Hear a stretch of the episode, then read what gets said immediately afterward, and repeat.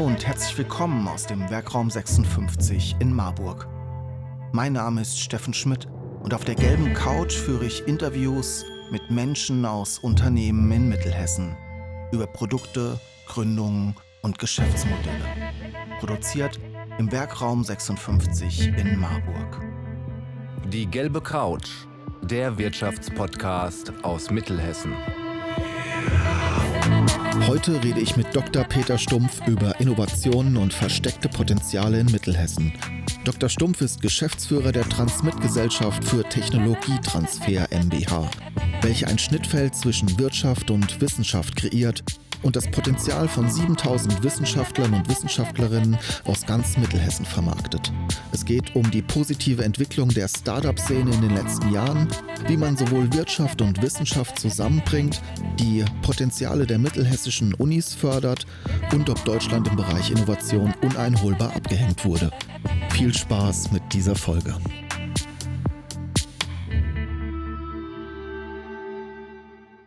Ja, Herr Dr. Stumpf, schön, dass Sie es heute zu uns nach Marburg geschafft haben, hier zu mir auf die gelbe Couch.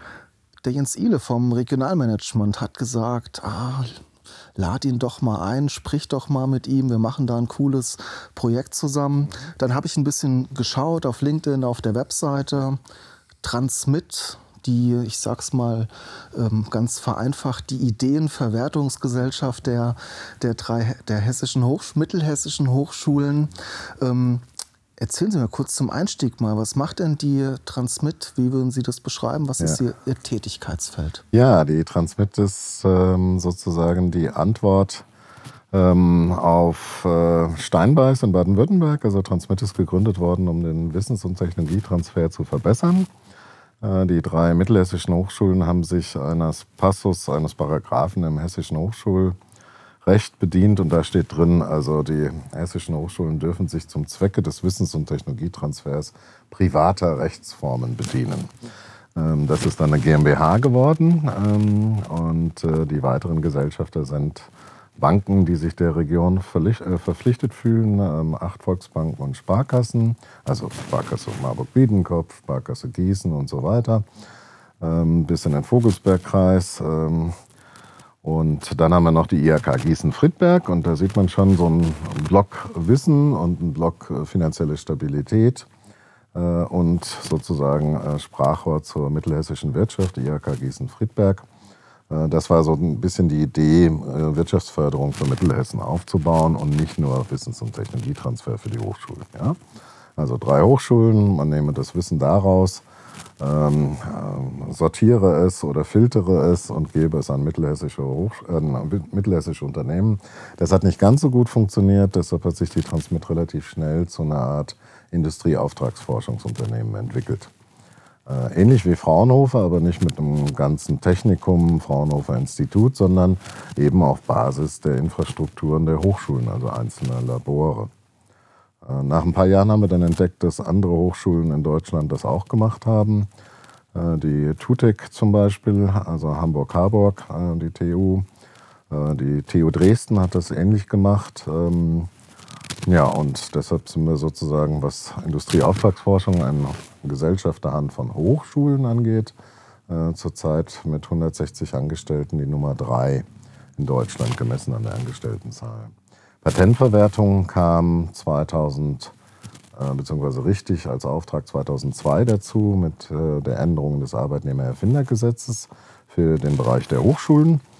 Ähm, die Professoren hatten bis dahin die kommerziellen Verwertungsrechte privat tatsächlich, also ihre Anteile an Erfindungen. Und der Bund hat dann entschieden, also das ist vielleicht dann doch ein bisschen zu viel der Vergütung äh, neben der normalen professoralen Vergütung.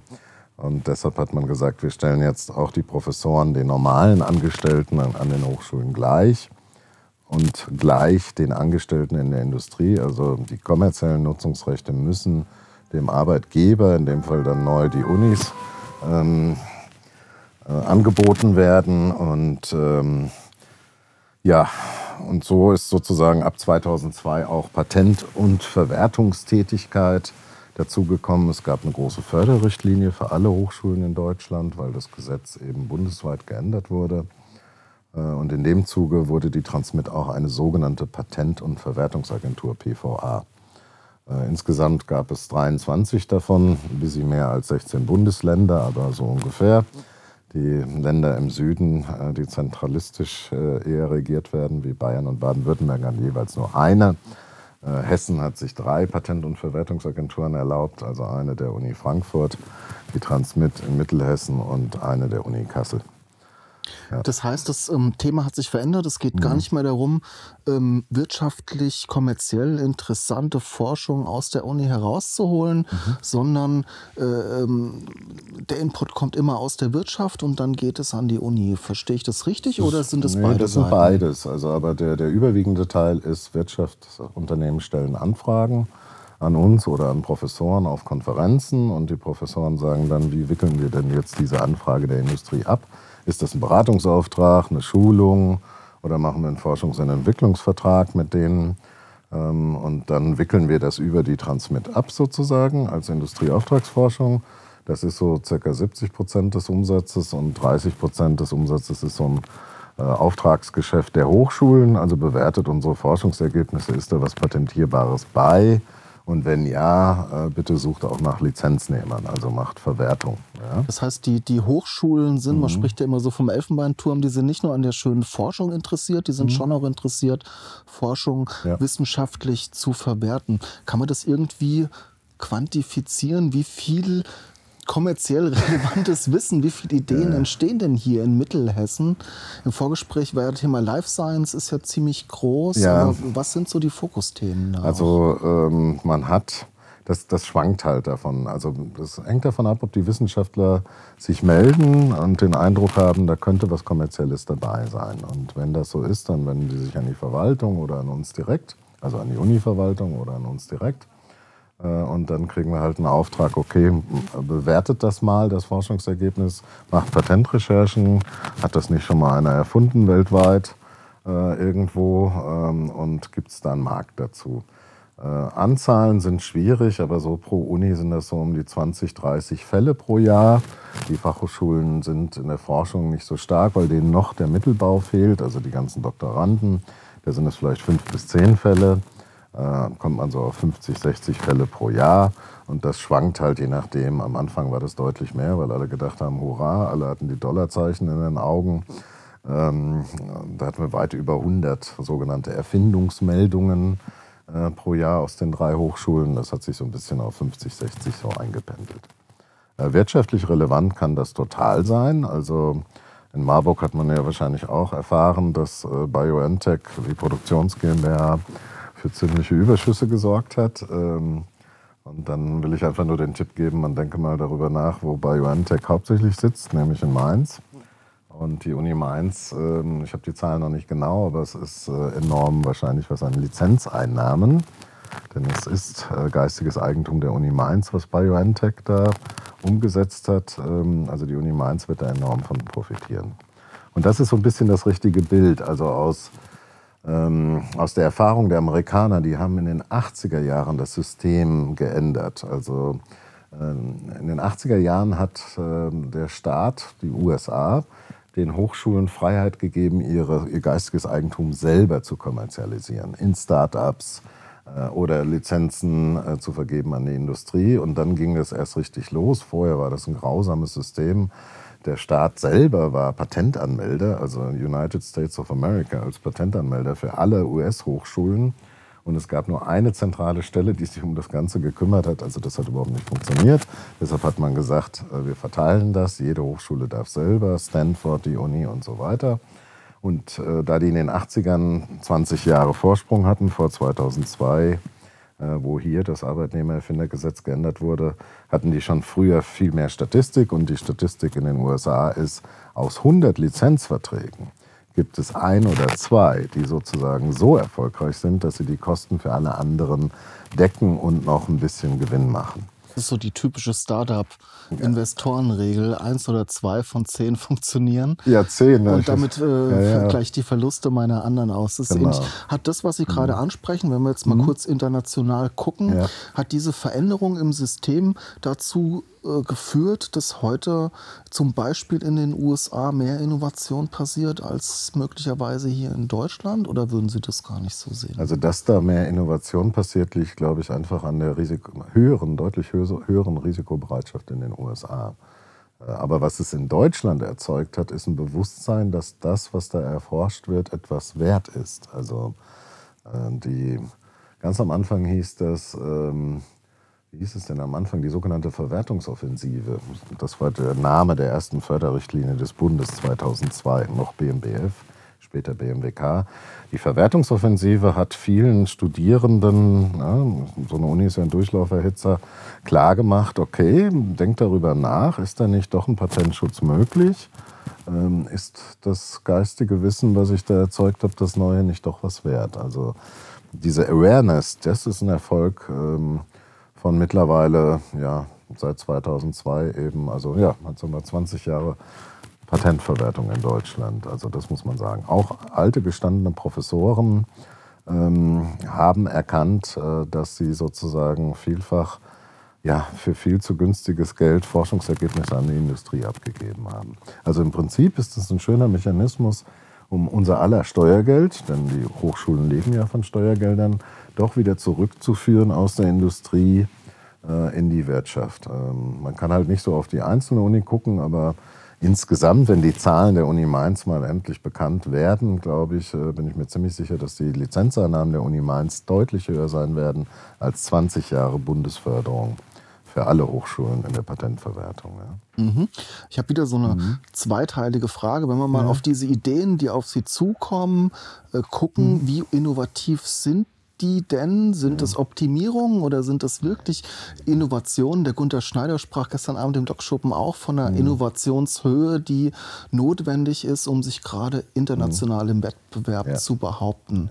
Ansonsten kommt man ganz schnell in den Preiskampf. Ja. Also so meine Frage, geben ja. Sie mir vielleicht mal ein, zwei Beispiele für Ideen, ohne Namen zu nennen Wunderbar. und wie innovativ ist es? Wunderbar. Also wir leben in Deutschland im Paradies. Also ich sage, wenn ich die Firmen besuche, sage ich immer, es ist Weihnachten ich bin der Weihnachtsmann. Ihr dürft euch was wünschen. Weil äh, Deutschland ist ein reiches Land und erlaubt sich über die deutsche Forschungsgemeinschaft, ich glaube drei, vier, vielleicht sind mittlerweile sogar fünf Milliarden Euro Grundlagenforschung jedes Jahr. Richtige Grundlagenforschung. Ja? Also wer da, wer da einen Antrag schreibt und da viel von Kommerzialisierung redet, wird quasi abgelehnt, weil es geht wirklich um Erkenntnisgewinn, Grundlagenforschung. Ähm, so, und die Ergebnisse sehen wir. Ähm, ich weiß nicht, ob Ihnen bekannt ist, also in den USA gibt es die so, sogenannte CRISPR-Cas-Technologie. Ich bin von Haus aus Physiker, ähm, habe hier in Marburg promoviert, bin kein Molekularbiologe, das ist das Feld der Mo Molekularbiologie. Meine Kollegin hat mir davon berichtet, CRISPR-Cas, die Technologie, mit der man Gene schneiden kann, mhm. maßschneidern kann. So, damals in San Francisco, glaube ich, sogar erfunden. Äh, die ersten Finanzierungsrunden, die waren überrannt. Also die haben wohl, glaube ich, innerhalb von wenigen äh, Tagen 500 Millionen US-Dollar eingenommen. Ja. So, und dann ähm, tatsächlich äh, gibt es eine vergleichbare Erfindung, die mindestens genauso gut ist, an der Uni Gießen. Ja. Deutsche Grundlagenforschung. Ja. Äh, das Team der, der, der Wissenschaftler war sich da aber nicht so einig oder hatte auch nicht so viel Lust, das weiterzuentwickeln. Und ähm, Deshalb konnten wir sozusagen dort nicht viel Verwertung machen. Aber da sehen Sie, also das ist eine wirkliche sind, Revolution, das, das CRISPR-Cas. Siehe da, in Gießen gab es das auch. Ja? Das sind also, Schätze, die müssen eigentlich nur gehoben Die müssen gehoben werden. Was könnte man denn da tun? Ja. 2000. Also was, man, man muss den Bund mal loben. Also erstmal, dass man 2002 gesagt hat, okay, wir müssen jetzt mal äh, dafür sorgen, dass die Hochschulen die Kommerzialisierungsrechte von den Erfindern bekommen. Also das Erfinderrecht Patentrecht ist vielschichtig. Es gibt mehrere Rechte an einer Erfindung. Das Erfinderrecht, das Persönlichkeitsrecht, das bleibt immer beim Erfinder, also als Erfinder namentlich genannt zu werden. Aber das Kommerzialisierungsrecht kann man abtreten äh, und dürfen die Arbeitgeber eben übernehmen. Im Gegenzug müssen die Arbeitgeber, sprich die Hochschulen, eben die Kosten tragen und das Risiko, Patentanmeldung und so weiter. Ähm, so, ähm, Jetzt habe ich die Frage, den Faden leider verloren. ich hatte nach der, nach der Innovationshöhe Höhe, gefragt. Ja, die Höhe, die, also wir haben viele Ergebnisse, die, die sehr hoch sind, die grundlegend neue Erkenntnisse patentieren. Das ist nicht immer von Vorteil. Also ich bringe ein anderes Beispiel. Äh, das ist, glaube ich, sogar ein Beispiel aus Marburg. Äh, ein Wissenschaftler hat entdeckt, ähm, wie man äh, aktive insulinproduzierende Zellen im menschlichen Körper quantitativ tatsächlich, nicht nur qualitativ, ob die Insulin produzieren oder nicht, sondern sogar wie viel Insulin sie produzieren, wie man das messen kann. Ja, es gab eine, eine Art Goldstandard, der aber unglaublich kompliziert war, um das zu erledigen. Er hat eine deutlich einfachere Methode sozusagen erfunden. Und das Problem war, dass bei diesem ganzen Entstehungsprozess und bei seinen Untersuchungen hat er ein höchst merkwürdiges Verhalten entdeckt, nämlich dass manche Menschen, die eigentlich kaum, ganz wenige insulinproduzierende Zellen haben, nicht, wie die vorherrschende Lehrmeinung es ähm, glauben machen wollte, ähm, sozusagen ähm, also Diabetes-Symptome zeigen müssten, sondern gar nicht. Also ja, also diese Erfindung hat immer daran gekrankt, dass die Lehrmeinung eine ganz andere war. Also eine gute Erfindung muss Höhe haben, also wirklich grundlegend anders sein. Das wäre dann schon disruptiv, um mal so ein Ja, disruptiv, Wort. genau. Ja. Aber möglichst disruptiv im Sinne von auch günstiger Herstellbarkeit oder leichter Bedienbarkeit für den Endkunden.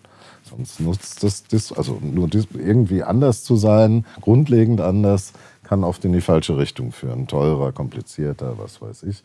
Also es muss die richtige Richtung sein, einfacher für den äh, Kunden anzuwenden oder überhaupt erst was ermöglichen. Und dann sollte sie nicht gegen irgendwelche vorherrschenden Meinungen angehen. Also was weiß ich, dass man denkt, okay, das ist umweltschädigend oder sowas, das Verfahren, wenn man es an, ansetzt.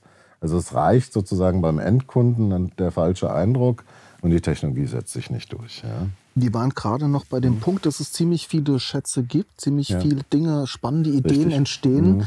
Ähm, Sie Ja. haben sich ja auch wahrgenommen in den, sage ich mal, letzten Ja. 20 Jahren, dass das Engagement von Institutionen hier auch gerade im mittelhessischen Raum enorm ähm, angestiegen ist. Ja. Als ich vor zehn Jahren gegründet habe, war Startup noch nicht das große Thema. In den letzten drei, vier Jahren hat man das Gefühl, Gott sei Dank. das Thema wird gepusht, sagen Ja. Sie. Ja. Mhm. Gott sei Dank ist es der richtige Weg, um mehr, mehr Sensibilität zu schaffen. Ja, also wenn ich jetzt mal die Brille sozusagen des Steuerzahlers aufsetze, dann wollen wir ja alle für die Steuern, die wir abgeben, äh, dass da was Effektives mit passiert. So.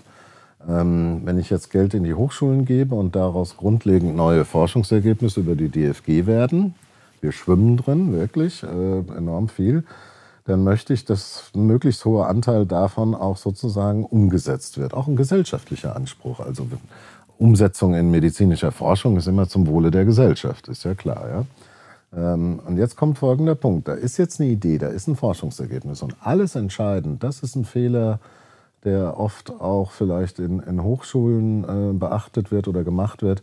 Entscheidend ist an der Stelle die Motivation des Know-how-Trägers weiterzumachen. Ja? Entweder als Start-up oder mit der Industrie zusammen, aber auf jeden Fall länger weiterzumachen. Ähm, Und da kommen wir jetzt an ein Problem. Also ich gehe nochmal einen Schritt zurück. Wir haben die Steuermittel, wir haben die DFG, das tolles Grundlagenforschungsergebnis und dann ist die Doktorarbeit zu Ende. Der Mann geht weg der, oder die Frau geht weg ähm, oder es fehlt einfach die Zwischenfinanzierung. Und das war Ihre Frage. Der Bund hat damals Verwertungen angefangen, hat die Hochschulen unterstützt, also er kofinanziert Patentanmeldungen der Hochschulen äh, über Steuerzahler. Und dann hat Gott sei Dank der Bund, sogar der Bundestag, den nächsten Schritt gemacht, nämlich der Bundestag hat erkannt, wir haben das Tal des Todes. Und so wird es auch in den USA und England und Frankreich gesehen. Auf das eine Ufer ist die Grundlagenforschung, das andere Ufer ist der kommerzielle Erfolg. Und dazwischen ist das Death Valley, ja, das Tal des Todes. Ähm, weil es diesen Begriff gibt, hat man in England einen schönen, äh, eine schöne neue Förderung auch ersonnen. Die nennt sich Catapult Centers. Die Idee ist tatsächlich, ich nehme halt das Grundlagenforschungsergebnis und katapultiere es durch ein geeignetes Forschungsentwicklungszentrum auf die andere Seite in die, Über das Tal des über Todes. das Tal des Todes. In Deutschland, der Bundestag hat sowas ähnliches gemacht und das nennt sich VIP, mittlerweile VIP Plus, Validierung Innovationspotenzial Plus. Ähm, Also man hat erkannt, Die Hochschulen müssten Geld bekommen, um die pure Idee sozusagen auf Umsetzbarkeit zu untersuchen, sogenannte Validierungsförderung, so hat man das dann genannt. Und dieser VIP Plus Fonds, der ist leider ein bisschen dünn ausgestattet, aber immerhin er ist da und gestattet sozusagen auch den, den, den Tech-Startups oder den Uni-Startups oder Hochschul-Startups die Möglichkeit, noch ein, Stück weit zu forschen, ähm, zu validieren, ob diese These, die Grundlagenthese, äh, ich habe CRISPR-Cas als Technologie gefunden, funktioniert Proof, sie denn Proof of Concept. Proof of Concept nochmal zu machen, weil vorher wird kein Business Angel sagen, also Stück Papier und eine Theorie, damit wollt ihr jetzt mein Geld haben, ähm, das ist mir noch ein bisschen früh. Also diese Phase der Validierungsförderung weiter zu stärken für Hochschul-Startups, das wäre meines Erachtens ähm, Um dann den Zugang für Seed-Investoren, Ja. Investoren jeglicher Art möglicherweise zu vereinfachen und da auch nochmal diese Lücke, Validierungslücke zu schließen. Also ich rede jetzt nicht pro, äh, nehmt allen Business Angels das finanzielle Risiko, aber es ist einfach zu krass, sozusagen auf ein Grundlagenforschungsergebnis eine GmbH zu gründen und dann zu erwarten, dass fremde private Investoren da einzahlen. Ja, man, also ein Stück weiter finanzieren sollten wir machen, weil es geht vom Grundlagenforschungsergebnis, das war ja die Frage, wie hoch ist die Innovationshöhe? Ja, wir haben, also wir sind gesegnet mit dieser DFG, wir sind gesegnet mit 80 technologieorientierten Unis in Deutschland. Im Schnitt ist die Leistungsfähigkeit der deutschen Unis höher als die Leistungsfähigkeit der amerikanischen Unis im Durchschnitt. Ähm, Nur natürlich zwei, drei Elite-Universitäten mit enormem Stiftungskapital stechen in den USA hervor und verblenden teilweise den Blick der, der, der Forschungs- oder Bildungspolitiker in Deutschland. Also im Schnitt haben wir tolle Universitäten und tolle Absolventen. CureVac ist ein Beispiel, BioNTech ist ein Beispiel, jetzt äh, ganz bekannt ja noch. Du willst dich als Experte positionieren und deinen eigenen Podcast starten? Dann melde dich zu unserem kostenlosen Info-Event an. Wir geben dir die wichtigsten Fragen mit auf den Weg, die du dir zum Start deines Podcast-Projektes beantworten solltest. Geh einfach auf www.wr56.de. Hier kannst du dich für den nächsten Info-Workshop anmelden. Wir freuen uns auf dich. Und abseits von Life Science und Biotech, wenn wir da hier auf die mittelhessischen Unis sehen, wo schlummern da, sage ich mal, thematisch die, die Potenziale? In Also- Darmstadt ist es ja der Maschinenbau Genau. möglicherweise. Also Mittelhessen, wenn man mich so fragt, was ist an Mittelhessen besonders, dann sage ich die. Wir haben gestern noch darüber diskutiert, also Material und Material und Life Sciences. Also Materialwissenschaften und Lebenswissenschaften. Das ist meines Erachtens aus der, aus der Kommerzialisierungs- oder Anwendungswelt das, was als Klammer für die beiden Universitäten auf jeden Fall gilt. Und dann sind wir noch gesegnet mit der mittlerweile zweitgrößten Fachhochschule in Deutschland, nämlich der Technischen Hochschule Mittelhessen, die Gott sei Dank sozusagen die technologische Umsetzung dann für die grundlagenorientierten Unis auch mehr und mehr äh, zur Verfügung stellt, weil ja die Fachhochschule, ehemalige Fachhochschule Gießen-Friedberg, die Technische Hochschule Mittelhessen, mittlerweile in Kooperation mit den Unis auch Promotionen anbietet, also den Forschungsmittelbau aufbaut. Also Material- und Lebenswissenschaften, das ist das meines Erachtens, was ähm, ähm, Mittelhessen ähm, charakterisiert. Wir haben über 800 Chemiker ab Bachelor in der Region, eine Zahl, die viele Wirtschaftsunternehmen nicht glauben wollen, aber sie ist korrekt. Wir haben die größte Pharmazie an einer Universität in Deutschland, in Marburg. Wir haben enorm starke Materialwissenschaften, Batterieforschung an der Uni Gießen. Ja, und deshalb Materials and Life Sciences, das ist eigentlich so ein bisschen die Klammer. Zu dem Thema Innovation habe ich noch eine Frage. Ähm, die deutsche Automobilindustrie, der wird danach gesagt, gewisse Züge verpasst zu haben. Auf der anderen Seite ähm, sind die, die innovativen, die großen neuen Geschäftsmodelle fast ausnehmend digital oder zum Großteil digital. Alle sagen, wir brauchen auch mal ein deutsches Amazon oder ein deutsches Google oder ein deutsches Tesla möglicherweise. Ja. Sehen Sie da Potenzial oder haben wir den Anschluss verloren? Das ist jetzt Nee, den Anschluss haben wir nicht verloren. Also Fakt ist, es ist, ist interessant, äh, was Sie fragen. Ich habe da auch, ich habe gute Neuigkeiten aus Asien dazu. also äh, wir machen auch Patentverwertung für zum Beispiel die Uni Gießen im Thema Batterieforschung nach Asien. Ähm, und äh, die Asiaten sagen äh, hochnäsig an der einen Stelle, also Batterietechnologie als solche, da müsst ihr euch müsst ihr nicht mehr kommen, ja, aus Deutschland, das haben wir schon und können wir besser. Aber, und das, das ist jetzt der wichtige Punkt, die Produktionstechnologie Deutschlands, die brauchen wir. Die, die haben wir noch die nicht. Die Prozesse sozusagen. Die Produktionstechnologie, das mhm. technische Umsetzen, da ist Deutschland immer noch spitze, sehr zuverlässige Anlagen, Maschinenbau.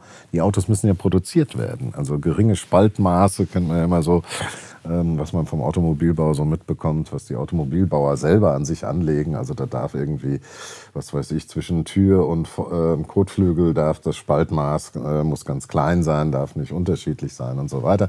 Also die Fertigungstechnologie, da sind wir immer noch unglaublich gut. Kriegen wir die Komplimente selbst aus Asien. Also die Asiaten wünschen sich zu der ähm, Spitzenposition der Batteriechemie sozusagen, die sie denken noch inne zu haben, ähm, wünschen sie sich sozusagen den Perfektionismus der deutschen Produktionstechnik. Ja, das haben wir. Also insofern, äh, deutsche Autos sind immer noch unglaublich solide äh, produziert, äh, haltbar. Äh, der Punkt ist nur, ähm, aber dazu hat man sich ja entschieden, jetzt in Batterie, eigene Batteriezellfertigung einzusteigen. Und gerade, ich habe es ja erwähnt, an der Uni Gießen ist Professor Janek äh, und seine Arbeitsgruppen, mittlerweile auch andere Arbeitsgruppen, die die nächste Generation Lithium-Ionen-Festbatterien, also nicht mehr Flüssigbatterien, entwickeln ähm, mit sozusagen fast doppelter äh, Energiespeicherfähigkeit zu den bisherigen Lithium-Ionen-Batterien. So, und da sieht man an der Stelle, man muss sich in Deutschland nicht so viel Sorgen machen. Dieses System aus tiefer Grundlagenforschung erzeugt immer wieder den nächsten Schritt technologischer Entwicklung. Patente und Technologie ist immer ein, ein Wettrennen, wer tut den nächsten Schritt als Erster. Ja, und mit diesem System immer wieder tiefe Grundlagenforschung zu finanzieren, ähm, sind wir ziemlich gut dabei, aber wir müssten diesen zweiten Schritt ähm, Validierungsförderung, also wirklich, ähm, dass die Unis 100% Geld bekommen, um mal kommerziell zu testen, wie valide ist denn ähm, das theoretische DFG-Grundlagenforschungsergebnis, das müsste eigentlich nochmal ausgebaut werden. Und das würde dann sozusagen meines Erachtens auch den Eintritt vieler, die bereit sind, äh, privat in Startups zu investieren, diese Bereitschaft deutlich erhöhen. Da haben wir noch eine Lücke gegenüber den USA. Die Amerikaner sind einfach viel risikobereiter. Ähm, aber ich denke mal, jetzt nach 20 Jahren Wirtschaftswachstum in Deutschland haben wir viele vermögende noch Unternehmer, die kurz vorm Ruhestand sind. Äh, die gibt es auch hier in der Region, die äußern, naja, also so ein bisschen Technologie, ich möchte auch ein Stück zurückgeben von dem, was ich jetzt alles erwirtschaften durfte. Ähm, so ein bisschen Technologie reizt mich immer noch. Gibt es da nicht irgendwie das ein oder andere Unternehmen, wo man jetzt investieren kann. Also Marburg haben wir ja zum Beispiel, ich komme jetzt nicht auf den Namen, es tut mir leid für die Gründungsinitiative. Es gibt hier eine Initiative, die wollen, nee, die wollen in ein Startup ähm, oder eine Startup-Idee, die wollen ähm, Windkraftanlagen bauen. Ja, kleinste Windkraftanlagen. Und da würde ich sogar sagen, als Transmit selber, wir haben Photovoltaik uns aufs Dach gelegt. Ähm, ich habe in Solarenergie promoviert, allerdings in Solarthermie, also Sonnenkollektoren. Aber äh, Windkraftanlagen für den Häuslebauer, das würden wir gerne pushen als Transmit. Ja, also Spannend. Mhm. Ich muss hier aber gerade mal einen kleinen Bruch machen, aber zurückkommen ja. auf, ich habe rausgehört, diese ganzen mhm. Hidden Champions, Sie sprachen ja. von Fertigungstechnologie, mhm. darin sind wir weiterhin gut. Das mhm. ist auch das, was wir wahrscheinlich dann nach außen hin weiter stärken müssen, ja. um das zu bleiben. Da mhm. gucke ich zum Beispiel auch nach Schneider äh, aus Frohnhausen, der ja nicht nur die Optikmaschinen baut, sondern auch die komplette Fertigungsanlage am Endeffekt konzipiert und baut. Ist das mhm. so ein Weg, den man gehen sollte? Und zum Stichwort Transformation wollte ich fragen. Mhm. Ähm, da sind Sie ja auch einer spannenden Initiative gerade dran mit dem Regionalmanagement Mittelhessen. Ja. Also es, ähm, wenn ich hier auf die Hidden Champions gucke, viele, viele Unternehmen auch im Hinterland, mhm. Marburger Hinterland, ja. Richtung Biedenkopf, die ja oft in Nischen dann mhm. auch irgendwie Weltmeister sind, die stehen dennoch alle vor großen Herausforderungen. Ja, also das ist halt das, äh, die Fahrzeugzulieferindustrie oder die Fahrzeugindustrie äh, steht vor einem Umbruch. Transformation ist nötig. was macht man, wenn man bislang äh, Tanks für Benzin und Diesel gebaut hat und äh, ab 2030 keine Verbrennungsmotoren mehr gebaut werden sollen? Äh, das sind schwere Probleme. Also was macht man dann mit, mit den Fähigkeiten des Kunststoffspritzgusses, um solche Tanks Das sind wirklich schwere Probleme. ja, dann muss man überlegen, was macht man. Aber es gibt gute Nachrichten für diese Unternehmen. Also ja, das ist auch eine gute Nachricht. Die Bevölkerung altert und stirbt nicht, sondern wird immer älter. Also brauchen wir viel mehr Medizintechnik. Und oft sind Medizintechnikprodukte Kunststoffprodukte.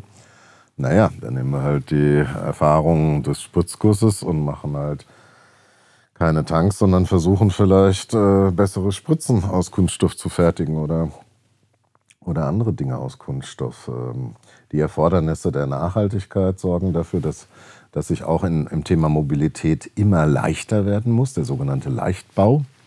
Ähm, Aluminium und dergleichen ähm, ist auch teuer. Ähm, immer mehr Faserverbundwerkstoffe, da bin ich schon fast bei den Kunststoffen, beim Plastik äh, werden nötig. Äh, und vielleicht baue ich dann statt nur den Tank unter dem Metallkotflügel äh, demnächst den Kotflügel aus irgendwelchen Kunststoffen. Also bei dieser Transformation helfen wir mit ähm, und äh, sozusagen der Koordination des ähm, Regionalmanagements oder Regionalmarketings, Herrn ähm, und betreuen da ja, geschätzt 220 äh, bis 250 Unternehmen, die wir identifiziert haben. Die sich irgendwie in der Transformation ja, die auf jeden Fall in der Fahrzeugzulieferer- oder Mobilitätszulieferindustrie tätig sind. Genau. Die Beispiele, die Sie gerade ja. geschildert haben, die sind ja wirklich schwerwiegend, weil die betreffen mhm. ja das Produkt, das Basisprodukt, das ja. grundlegend das Geschäftsmodell. Ich muss ganz ehrlich sagen, ja. Äh, für mich war Transformation erstmal okay, Digitalisierung, New Work, äh, äh, Generation, ähm, Schlag mich tot, die wir nicht mehr erreichen, dass das so die Themen sind, aber das klingt ja wirklich. Ja, das ist dramatisch. Also manche, bei manchen Unternehmen, also das Dramatischste ist, okay, wir können vielleicht noch unsere Produktionsexpertise retten, aber wir müssen eine komplett andere Branche als Abnehmer finden. Also zum Beispiel die Medizintechnik äh, entwickeln und äh, sozusagen anderen ähm, Unternehmen zuliefern. B. Braun Melsung ähm, in, ähm, in, Nordhessen ist so ein Unternehmen, was Kunststoff äh, enorm viel produziert, Medizintechnik. Äh, vielleicht können andere Unternehmen das noch besser denen zuliefern oder äh, weiß der Kuckuck was. Oder demnächst werden wir Rollstühle haben, die viel leichter sind, nicht mehr aus Metall, sondern aus Kunststoff. Aber diese Unternehmen müssen sich dann gewaltig transformieren. Ja? Äh, aber diese Unternehmen selber, also wir hatten schon Anfragen von Unternehmen, die gesagt haben, diese Abhängigkeit von der Automobilindustrie 2008 war ein Krisenjahr, die wollen wir nicht noch mehr erleben. Also gibt es nicht andere Sektoren. Äh, wo wir reingehen können. Also ein Unternehmen muss sich das immer wieder fragen. Ja. Digitalisierung ist natürlich auch wichtig, um sozusagen die Kosten im Griff zu behalten äh, in der Produktion. Und da ist noch vieles, ähm, vieles im Argen, muss man sagen. Also die deutschen Maschinenbauer, jetzt muss ich Ihnen doch mal auf die Füße treten, den Maschinenbauern. Sie können das eine gut, ich habe sie jetzt eben gelobt, die Asiaten haben sie gelobt, ja, also diese perfekte deutsche Produktionstechnik ähm, ist toll, aber äh, Digitalisierung ist bei vielen noch wirklich viel zu unterentwickelt. Und in Zukunft wird es ohne Digitalisierung keine Beherrschung mehr des Fachkräftemangels zum Beispiel geben. Digitalisierung, Automatisierung ja, ist ein Muss. Ja. Die Facharbeiter wird es in der Anzahl nicht mehr geben. Also muss ich auch in meiner Produktion vieles automatisieren, sprich auch digitalisieren. Ja.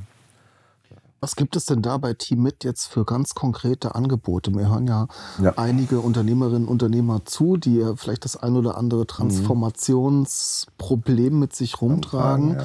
Ähm, was können wir, haben was weites, anbieten? Wir haben ein weites Angebot. Also äh, wir haben uns überlegt, was wir sozusagen dann erstmal dem Geldgeber, also dem Bundeswirtschaftsministerium für äh, Bundesministerium für Wirtschaft und Klima ähm, anbieten für die Unternehmen, aber natürlich ähm, wir werden Folgendes tun. Wir werden weltweit gucken, was passiert in Nordamerika, was passiert in Asien, wie stellen sich Fahrzeugzulieferer dort um. Ähm, was machen die, was haben die für Ideen? Und das machen wir, um dann zu starten, einen Szenarien, ähm, Szenarien-Workshops, die wir jedem Unternehmen anbieten. Also wir haben Experten, die die Unternehmen an die Hand nehmen und sagen, gut, also die Zukunft, wie sieht sie aus in 10, 15, 20, 30 Jahren? Wir haben Vorstellungen, wir bringen euch äh, Asien mit, wir bringen euch die USA mit. Ähm, wie, wie stellen die sich da ein? Wie denken die, dass das geht? Und dann habt ihr aber bitte natürlich als Unternehmen auch eine eigene Meinung. Ähm, wir machen Marktanalysen, Trendanalysen vorab und dann sagen wir, naja, nehmen wir drei Szenarien, die wir für die wahrscheinlichsten halten und dann diskutieren wir mit euch, geben euch all die Marktanalysen oder erstellen sie sogar noch für euch, ähm, sodass ihr bei einem wahrscheinlichsten Zukunftsszenario ankommt und das müsst ihr mit eurer Belegschaft sozusagen ähm, erwägen, weil danach bieten wir euch dann an, wir nehmen euch an die Hand und machen Technologie Roadmapping, das heißt, wenn das das Szenario ist, also eine Änderung in gewisser Richtung, wie kommen wir technologisch jetzt dann dahin? Welche Schritte müssen wir tun? Und dann sind wir Gott sei Dank in dem Projekt ja auch mit äh, den Vertretern von Studium Plus gesegnet. Also CCD e.V., so heißt der Träger von Studium Plus der Technischen Hochschule Mittelhessen. Diese Menschen nehmen dann Ingenieure und aber auch Facharbeiter an die Hand. Welche Umschulungen braucht ihr? Also nehmen wir ein Beispiel. Ähm, die additive Fertigungstechnologie ähm, mögen viele für Kinderspielerei halten. Man kann so ein bisschen irgendwie was drucken da. Aber das Tolle an dieser Technologie ist, ich kann äh, fast alle möglichen Materialien verarbeiten. Insbesondere Materialien, die unglaublich leicht sind oder unglaublich ökologisch und nachhaltig. Also ich gebe Ihnen ein Beispiel. Hier in Marburg haben wir ein tolles Unternehmen, das Lippenstifthülsen herstellt. Ähm, und äh, dieses Unternehmen, mit diesem Unternehmen haben wir in der Tat darüber gesprochen, ob diese Hülsen in Zukunft nicht vielleicht, weil wir es angeboten haben über unsere Kontakte, aus Pfirsichkernmehl hergestellt werden. Pfirsichkernmehl und Kleister. Fertig. Kein Plastik mehr, kein ölbasiertes Plastik für Lippenstift. Ja, also, und das geht mit additiver Fertigung. Ja. Also diese Technologie äh, könnten dann zum Beispiel durch Weiterbildung bei Studium Plus oder CCD e.V. die Unternehmen auch bekommen. Also sprich, wir nehmen alle an die Hand. Unser Ziel ist es, jedes Unternehmen über Szenario, was wird die wahrscheinlich, also was wird wohl die Zukunft bringen, was ist das wahrscheinlichste Szenario, das ist die erste Stufe. Und die zweite Stufe, wo wir auch dann viele Workshops anbieten, ist, ähm, wie kommen wir technologisch dann dahin zu der Zukunft, auch wird es digitale Plattformen geben? Werden wir in Zukunft noch über Ausstellungsräume Autos verkaufen oder läuft das alles über eine digitale Plattform und so weiter? Äh, dann nehmen wir sie auch an die Hand. Und die dritte Stufe, die wir dann anbieten, ist regionale Transformation. Das heißt, äh, wir vermuten, dass vielleicht in Mittelhessen ähm, noch das ein oder andere Entwicklungszentrum fehlt für die ein oder andere neue Technologie, die wir unbedingt brauchen, viele Unternehmen brauchen und die deshalb vielleicht in Zusammenarbeit von Unternehmen und den drei Hochschulen zusammen gegründet wird. Ähm, ein Beispiel will ich Ihnen auch da geben. Additive Fertigung, ja, schön. Das Dumme bei der additiven Fertigung, also man denke jetzt an so einen Tintenstrahler, ne, der so Pulverchen da äh, ablegt, dann kommt ein Laser und macht aus dem Pulverchen halt festen Kunststoff oder festen Stahl. Ja, das ist alles äh, enorm langsam. Ja wovon alle träumen und tatsächlich ist es im Kommen, ist ein Rolle-zu-Rolle-Produktionsverfahren, aber möglichst additiv. Und tatsächlich, das gibt es. Das nennt sich dann additiver Siebdruck. Ähm, und wir als Transmitter haben angefangen, mit einem ersten Doktoranden additiven Siebdruck auszuprobieren. Man kennt Siebdruck von T-Shirt bedrucken, ne? einmal Farbe drauf, fertig. Aber man kann diesen Prozess nach einer Trocknung wiederholen, kann oben aufbauen, wiederholen, oben aufbauen. Und jetzt können Sie sich vorstellen, wenn man die Trocknungsschritte zwischendurch schnell genug hinbekommt, dann kann ich von Rolle zu Rolle sozusagen aufdrucken. Ich muss nur zwischendurch, wenn eine Trägerbahn sehr schnell läuft, diesen Trocknungsprozess extrem beschleunigen. Aber dann kann ich Rolle zu Rolle produzieren und das ist die schnellste Produktionsart. Ähm, und tatsächlich, wir sind nicht selber drauf gekommen, sondern es waren Ideen, die ich gefunden habe von neuen Batterieherstellern, die mit diesem Verfahren tatsächlich Batterien herstellen wollen. Ja? Wo ich erst gedacht habe, additive Fertigung und Batterien, wie soll das gehen? Massenprodukt, ja? Bis ich das Wort additiven Siebdruck gelesen habe. Ja? Und äh, dann haben wir uns damit beschäftigt. Und gerade für Mittelhessen ähm, ist das jetzt eine tolle Sache. Die mittelhessischen Hochschulen, wie ich ja sagte, Material und Life Sciences ja, Materials and Life Sciences.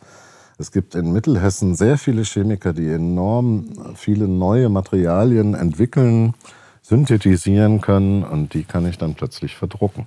Ja, also wir denken, dass das was Gutes wird für die Unternehmen. Sie müssen natürlich bereit sein, zumindest mit uns mal mitzudenken, was würde es bedeuten.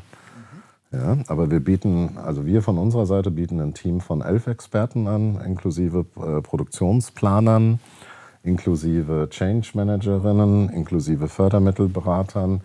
Also die gesamte Kette. Wenn jemand will, nehmen wir ihn an die Hand und für die Dauer des Projektes auch kostenlos an die Hand. Das BMWK finanziert es ähm, in diesen jetzt noch verbleibenden zweieinhalb Jahren die Schritte zumindest theoretisch zu durchdenken. Äh, der Produktionsplaner kann sogar die äh, Kosten, wie sieht eine neue Fabrikanlage aus, die das produziert, wenn wir umstellen. CCD e.V. bzw. Studium Plus äh, stellt die Frage an die Unternehmen, welche Umschulung, Weiterbildung, was braucht ihr? Also alle Unternehmen, die da nicht mitmachen, sich das nicht zumindest mal angucken, glaube ich, machen großen Fehler. Das klingt super spannend. Herr Dr. Stumpf, wir haben, glaube ich, schon bestimmt ein bisschen überzogen. Das war sehr interessant.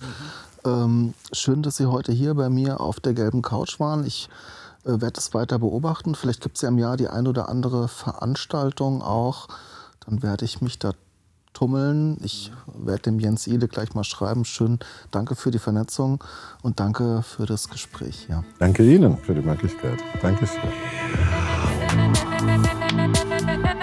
Sie wollen die gelbe Couch unterstützen und Ihr Unternehmen, Ihre Produkte und Dienstleistungen in unserem Podcast präsentieren? Dann nehmen Sie einfach mit uns Kontakt auf